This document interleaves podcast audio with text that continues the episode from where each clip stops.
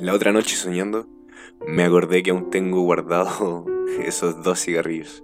Esos cigarrillos brasileños. Aquellos que criptaban cuando los calabas. Aquellos que tenían toque de clavo de olor. Los mismos que guardé soñando que en algún momento juntos veríamos el mundo. Desde lejos y divagaríamos bajo las estrellas. Conversando de nuestros sueños, de música, de las canciones que aprendías en teclado y de cómo yo deshacía canciones con el bajo. Mientras yo me ponía nervioso porque la luna posada detrás de ti demarcaba tu silueta, la misma que hacía que el corazón me latiera a la velocidad que marcaban el doble pedal de las bandas que escuchábamos en ese tiempo. Soñando que en algún momento podría nadar en tus ojos ahí bajo la luna y las estrellas. Y ahí, así como si estuviéramos solos en el mundo, pudiéramos, luego de conversar y soñar, amarnos y por fin crear un mundo en donde ambos pudiéramos ser felices. Aún tengo esos dos cigarrillos guardados que me miran inquimadores porque nunca les di la oportunidad de vivir ese sueño. Porque de lo mucho que les hablé de ti, hasta ellos se enamoraron de ti. Ahí están ellos, recordándome que aún después de muchos años sigo soñando contigo.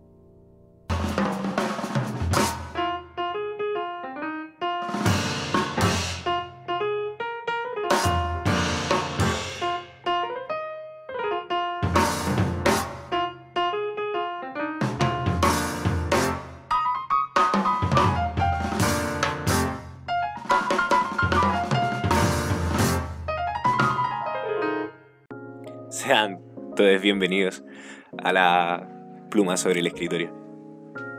Este capítulo es, como dice el título, basado en la adolescencia. Es uno de las etapas del desarrollo cognitivo. Ya, la bola que te vais. No, pero es esa etapa que transcurre entre ser puberto y ser adulto. Esa parte donde descubres el primer amor y todas esas cosas. ¿Por qué nace este podcast?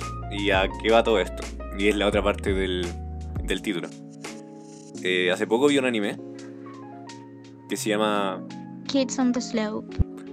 el cual consta de tres amigues, eh, dos varones y una chica, que narra su historia entre los 14 y los 16 años, en 12 capítulos y con la dirección musical de una de las grandes, que yo creo que si no es la directora musical que más me gusta, debe estar entre las dos primeras, que es Yoko Kano, la misma que hizo la música de Cowboy Bebop.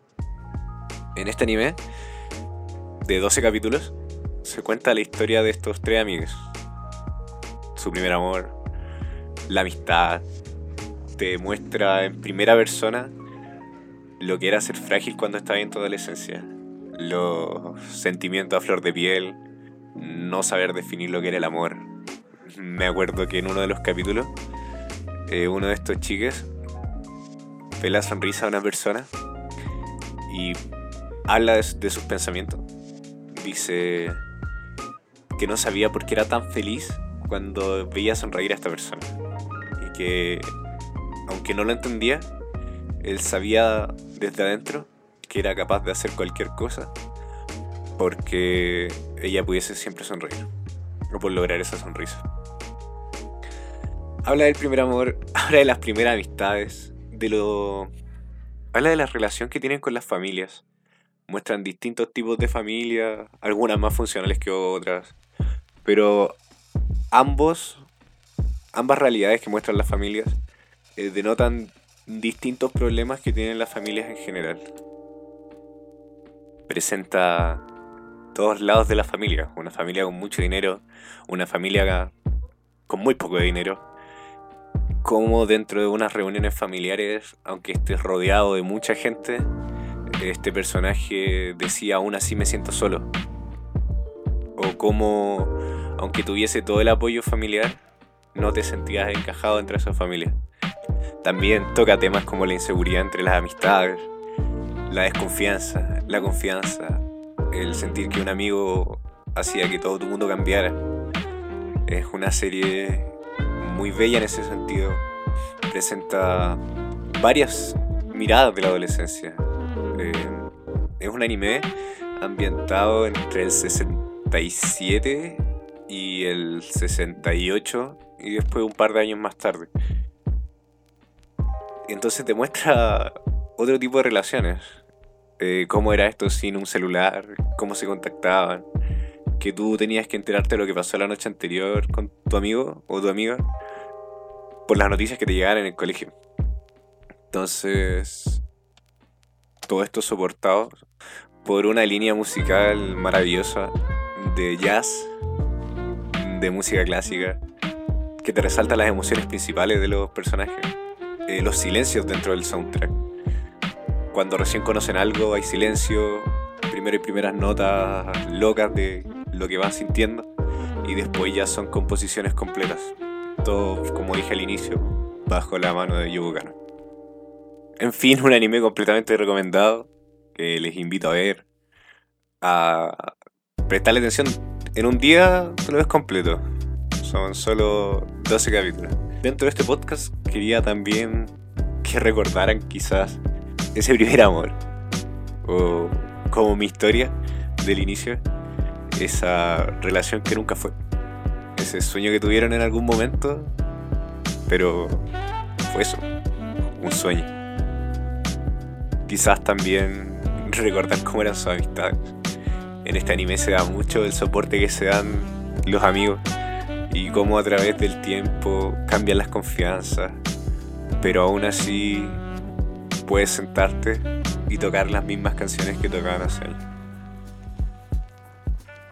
Reencontrarse años más tarde y volver a sentir la confianza y volver a correr y bajar la pendiente.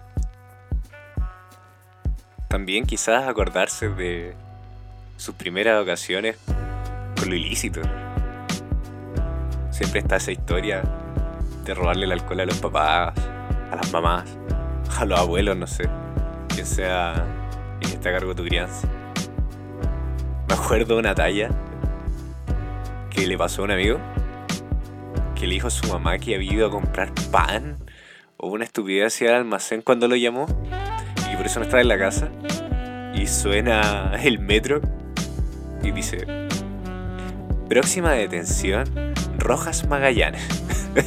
y la mamá, bueno, se lo penqueó por teléfono y después cuando llegó a la casa. Y para terminar este podcast, me gustaría que pensasen, o que pensaran, si esa persona adolescente que fuera estaría satisfecha o no con la persona que son ahora.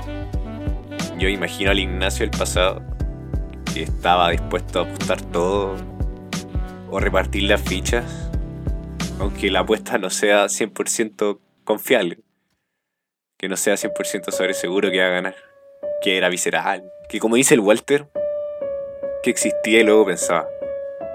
Ese Ignacio que llenaba su falta de poder decir las cosas con escribirlas.